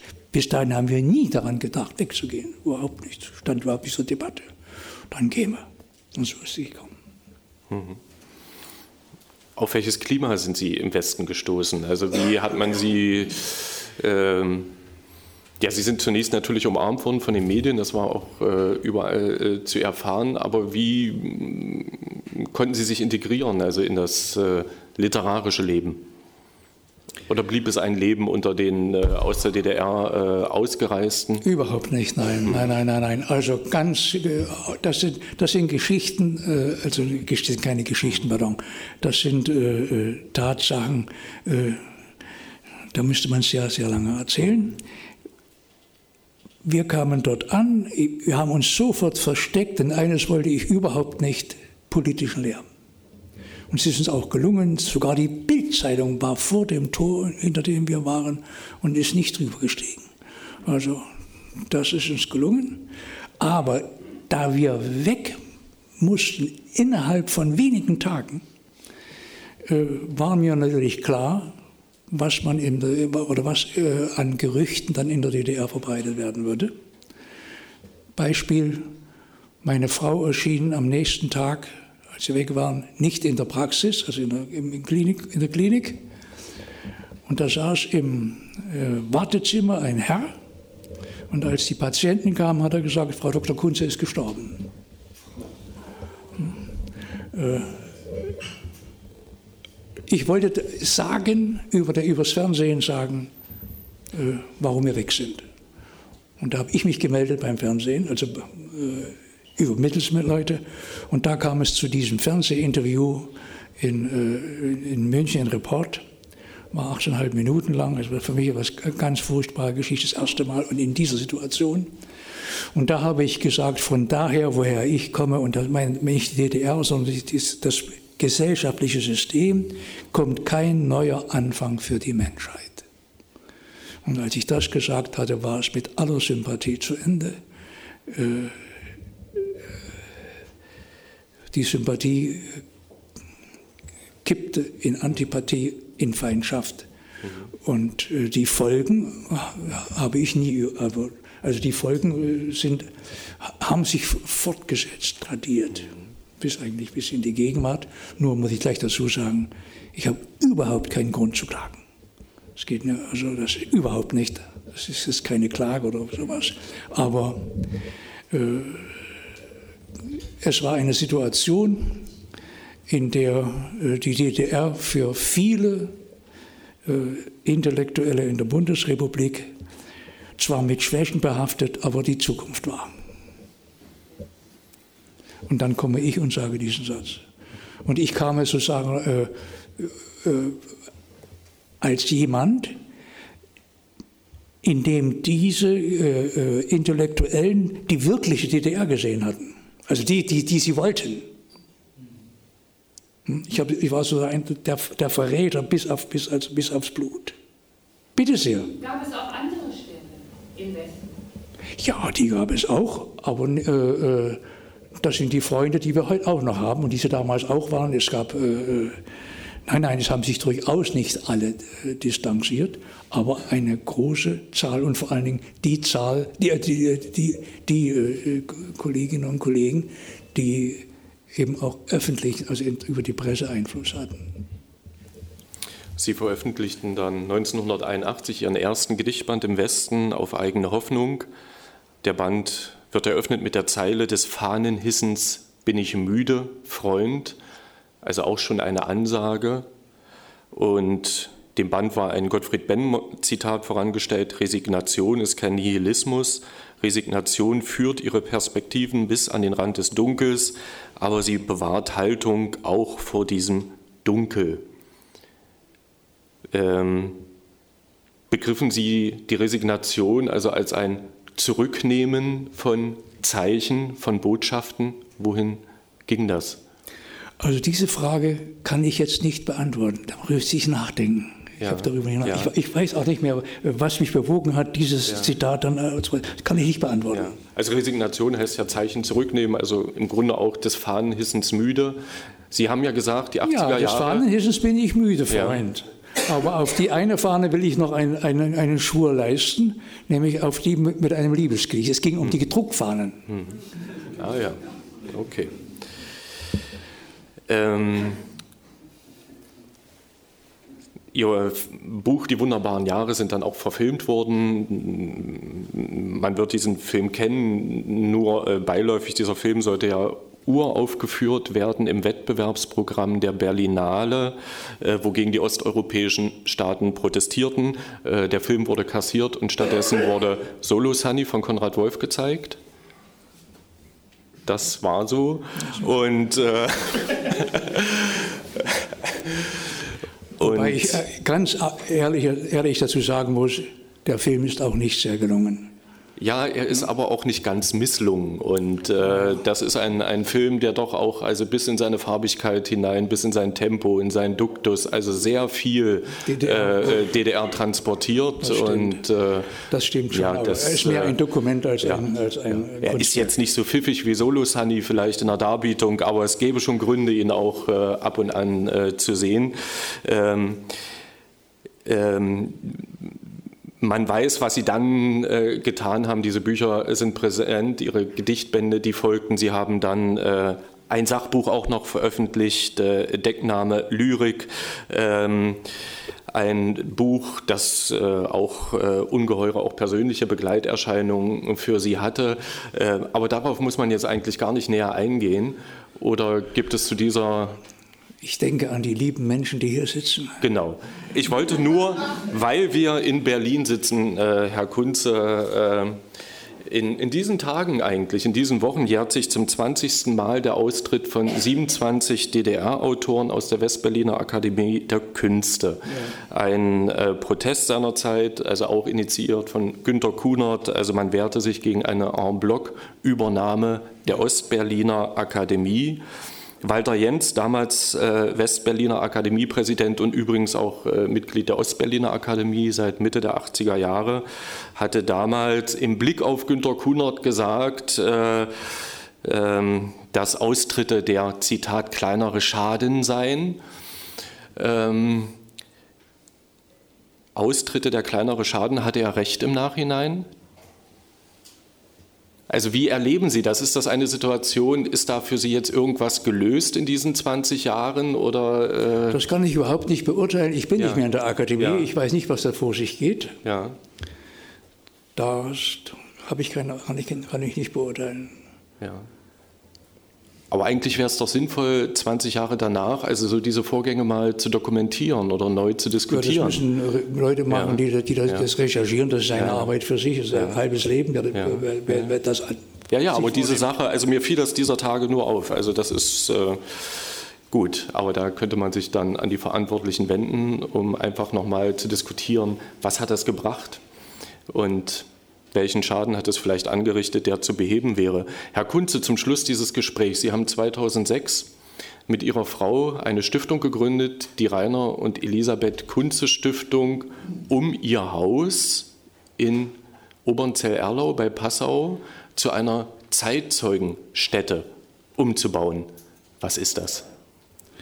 Also, äh, wir haben die Hälfte unseres bewussten Lebens in der DDR zugebracht, die andere Hälfte in der Bundesrepublik. Äh, wir haben viele Dokumente, die haben sich halt nicht gesammelt, um Gottes Willen, wir haben ja nie an sowas gedacht. Äh, wir haben so viele äh, Schicksale in unser Leben mit einbezogen oder sie haben sich einfach uns zugesellt und darüber haben wir viele Dokumente, amtliche Dokumente, Briefe, tausend ausgewählte Briefe von, von, von Relevanz, hinter denen Schicksale stehen. Und wir haben viele Kunstwerke, die entweder auf meine Bücher reagieren oder äh, auf die ich in meinen Büchern reagiere.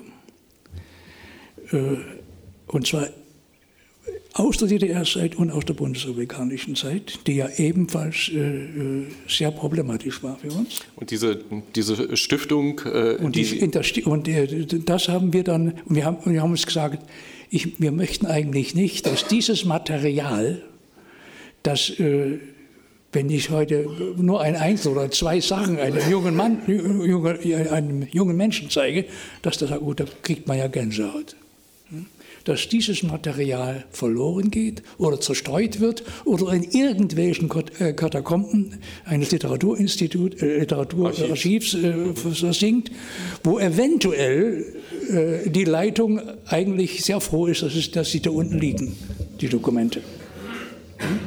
Und da haben wir gesagt, also wir, also nach Beratung und auch Ratschlag einer, einer, einer, einer äh, Anwältin, eine Stiftung zu gründen, äh, zu unseren Lebzeiten besteht die Aufgabe der Stiftung darin, äh, alle Vorbereitungen zu treffen, dass, wenn, wir, wenn der letzte von uns gestorben ist, das Haus umgewandelt wird in ein Ausstellungshaus, also die finanziellen Voraussetzungen und so weiter äh, müssen geschaffen werden und dazu natürlich die Aufstockung des Kapitals, denn wir sind nicht reich, aber wir haben alles, was wir haben, äh, in diese Stiftung gegeben. Äh, und dann soll, kann, könnte, könnten Dauerausstellungen in diesem Haus gezeigt werden, aus ganz unterschiedlichen Aspekten.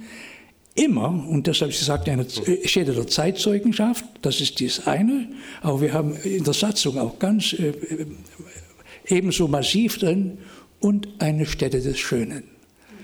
Denn es wird jede Ausstellung, egal unter welchen Gesichtspunkten die gemacht wird, wird immer eine, auch eine Kunstausstellung sein. So, und jetzt, äh, dieses Jahr, beginnen wir also mit, dem, mit der Außenhaut des Hauses. Die wird also dieses Jahr schon, äh, also alle Fenster raus, alles, was Ausstellungshaus einmal werden wird, wird schon äh, kommen. Wir uns kraut vor diesem halben Jahr. Äh, ja, gut, also das, das, ist die, das ist die Stiftung. Ja, sehr gut.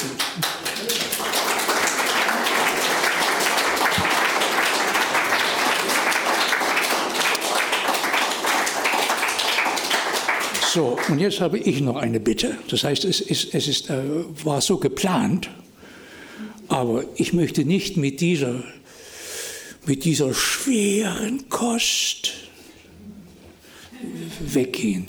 Es war geplant, dass ich am Schluss noch ein paar Gedichte lese, und zwar, und zwar für Kinder. Wir Fragen noch zulassen? Ja, ist es zu spät, glaube ich. Zu spät, okay. Zu spät. Gut. Herzlichen Dank. Ja, ich danke mich.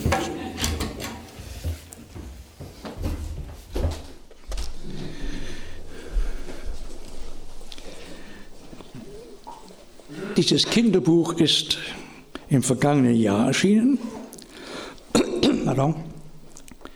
Es heißt, was macht die Biene auf dem Meer? Illustriert von Horst Sauerbruch in München. Und also in diesem Buch, aus diesem Buch lese ich Ihnen ganz wenige Gedichte vor aus dem Kapitel Der Nussbaum plaudert nichts aus. Dann sechs Vierzeiler von zwölf Blumengedichten. Und am Schluss äh, hat das Buch äh, drei Zugaben, die auf, auf, auf Einfällen von Kindern beruhen. Und die lese ich Ihnen am Schluss. In dem Buch gibt es dann einen Anhang, Anmerkungen für Kinder, die schon viel verstehen. Und da kommen einige Hintergründe äh, äh, zu, zu diesen, zu manchen Kindergedichten. Ich werde zwei, drei dieser Anmerkungen einfügen, denn Sie verstehen ja auch schon viel. Das Holunderwunder. Der Holunder spielt Jongleur, da gibt es kein Malheur. Seine weißen Teller drehen sich immer schneller, keiner fällt herunter, bravo dem Holunder. Doch er hat leicht spielen, festgewachsen sind die Teller an den grünen Stielen.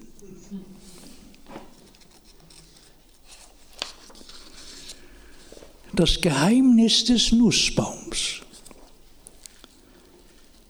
Jahre und Jahre wohnen im Nussbaum zwei Paare Stare.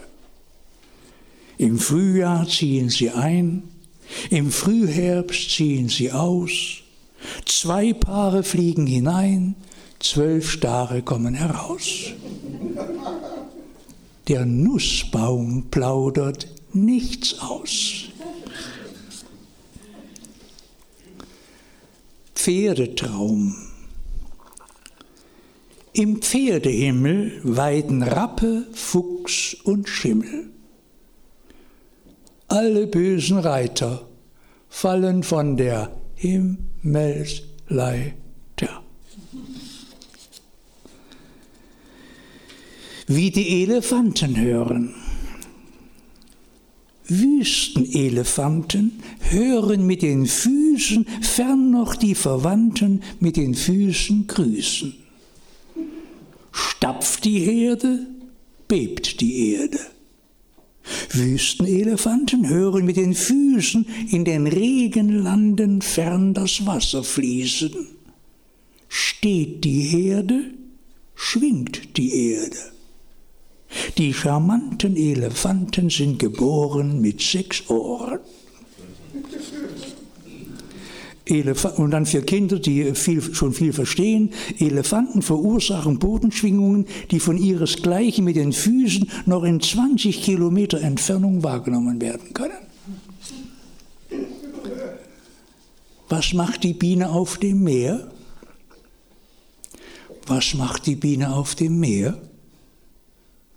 Sie hofft in der Kajüte auf des Menschen Güte und träumt von einer Blüte. Das macht die Biene auf dem Meer. Drum ist das Meer von Bienen leer.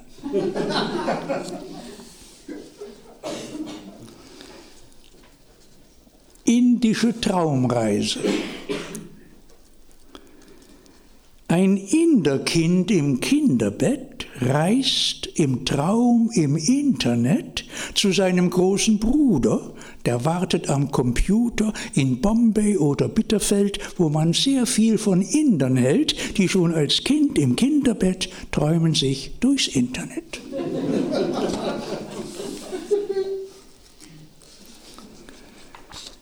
Sechs von zwölf vierblättrigen Blumengedichten. Klatschmohn. Der Klatschmohn blüht vor Sonnenaufgang auf. Mit seinem Morgenrot beginnt der Tageslauf. Die Sonne gönnt dem Mohn die Freude und macht dann Licht für alle Leute. Tulpe. Die Tulpe kommt aus dem Morgenland. Sie ist nach dem Turban des Sultans benannt. Der Sultan hat sie dem Kaiser gesandt als kleinen Turban fürs Abendland.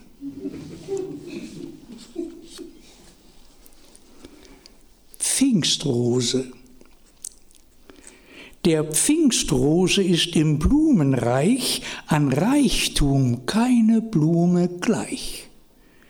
Ihr Schatz, in Blütenseide eingerollt, sind drei Millionen Körner Blütengold. Und für Kinder, die schon viel verstehen, eine einzige Pfingstrosenblüte verfügt über dreieinhalb Millionen Pollenkörner. Rotklee. Der Rotklee fuhr mit dem Schiff übers Meer und sahmte nicht aus in Neuseeland. Die Hummel fuhr mit dem Schiff hinterher, da wurde Neuseeland ein Kleeland. Für Kinder, die schon viel verstehen, als in Neuseeland erstmals Rotklee angebaut wurde, blühte er üppig, bildete aber keine Samen.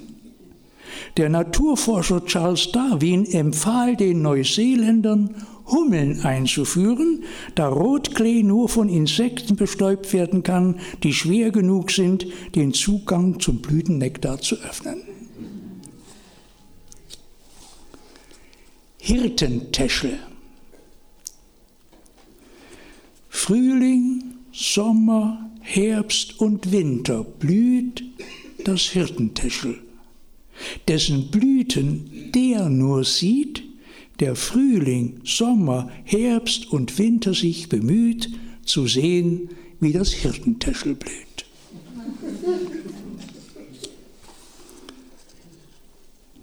Gänseblümchen. Das Gänseblümchen folgt mit dem Gesicht von Ost nach West dem Sonnenlicht. Dann nickt es ein und schläft zur Nacht von West nach Ost, bis es erwacht.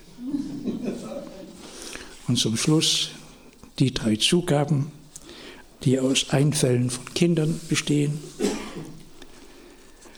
Ratschlag. Ich muss noch viele Briefe schreiben. Der Großvater. Nimm dir einen Tintenfisch, der acht Arme hat und alle Briefe schreibt für dich, dann hast du Zeit für mich nach Felix, als er sechs Jahre alt war. Erleuchtung. Sein Staunen gilt den Autos. Der Mond erstaunt ihn nicht. Der ist an Gottes Auto das nicht kaputte Licht. Nach Karl Ludwig, als er drei Jahre alt war. Und die letzte Zugabe, der ratlose Dichter. Ganz am Anfang, als noch kein Mensch gestorben war, war da Gott allein im Himmel. Josephine, fünf Jahre alt. Es folgen vier Verszeilen Gedankenstriche. Ich danke Ihnen.